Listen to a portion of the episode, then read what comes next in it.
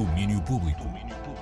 Bem-vindos ao Resumo do Dia, o podcast onde destacamos as principais notícias que passaram nas cinco edições do Domínio Público, o magazine de Cultura e Artes da Antena 3. Eu sou o Daniel Belo e começo com notícias boas dos Fogo Fogo. Vamos, David, diz-nos tudo. Olá, queridos amigos da Antena 3 do Domínio Público. Quem vos fala é David, dos Fogo Fogo. Vim aqui anunciar-vos o lançamento do nosso novo disco, é verdade. Fogo Fogo está aí com o segundo disco de originais. Um disco chama-se Nha Riqueza, que é uma referência direta à identidade da banda e, e à química que temos desenvolvido ao longo destes, destes 10 anos quase de existência. E, e este disco é um conjunto de 13 canções que refletem precisamente essa, essa química de conjunto quer a nível de musical, quer a nível de composição. É isso mesmo, está a caminho o segundo álbum de originais dos Fogo Fogo, chama-se Nha Riqueza e teve já como primeiro single New Bully, que conta com a participação especial dos Ferro Gaita. O disco tem lançamento agendado para março deste ano e tem também concertos de apresentação marcados 21 de março em Lisboa, no Beleza, 12 de abril na Casa da Música no Porto, bilhetes já à venda. E depois dos Oscars chegaram os Césares, foram hoje anunciadas as nomeações para os prémios do cinema francês e tal como nos Oscars, destaca destaca-se um filme que estreou em Portugal com o apoio da Antena 3. O Reino Animal, filme distópico de Thomas Cayley, conseguiu 12 eh, nomeações, incluindo melhor filme, melhor realizador e melhor argumento.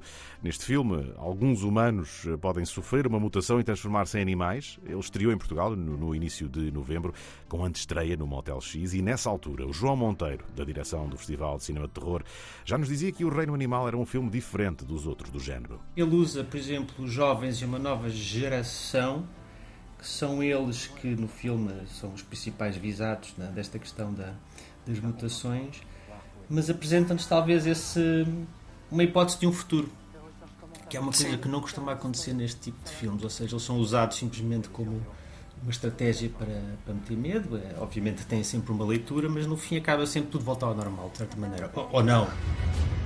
Um filme de terror diferente que estreou com o apoio da Antena 3 é agora o filme mais nomeado para os Césars, os Oscars do cinema francês. Eh, o Reino Animal conseguiu 12 nomeações.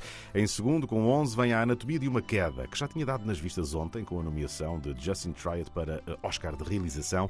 A atriz Sandra Uller é a favorita ao César de melhor atriz. Destaques ainda para as oito nomeações de Le Procès Goldman e Je verrai toujours de vos visages, que arrecadaram oito nomeações cada. E uma nota curiosa, este último eh, tem quatro atrizes nomeadas para melhor atriz secundária, quatro em cinco candidatos ao prémio deve ser um recorde. E hoje foi também dia de confirmações para dois festivais de verão, começando pelo Summerfest, que no segundo e último dia vai ter como cabeça de cartaz Offset, rapper americano, antigo membro dos Migos, que vem apresentar o seu segundo disco a solo, Set It Off.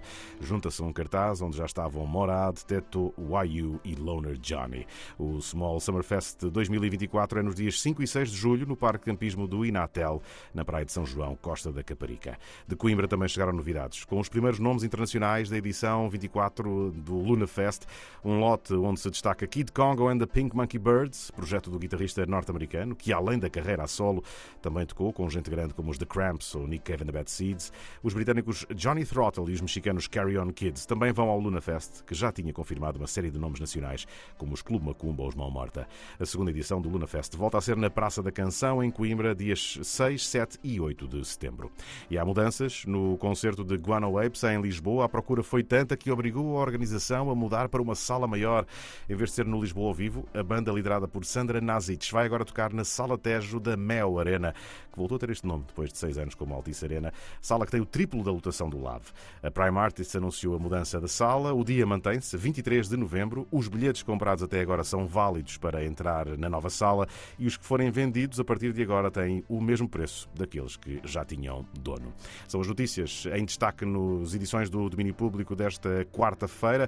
Temos edições na rádio, na Antena 3, às 11, meio-dia, 1, 2 e 3 da tarde. Essas podem voltar a ouvi-las sempre que quiserem em antena3.rtp.pt. Quanto a este resumo, aparece amanhã nos vossos eh, servidores de podcasts e de streaming entre as 5 e as 6 da tarde.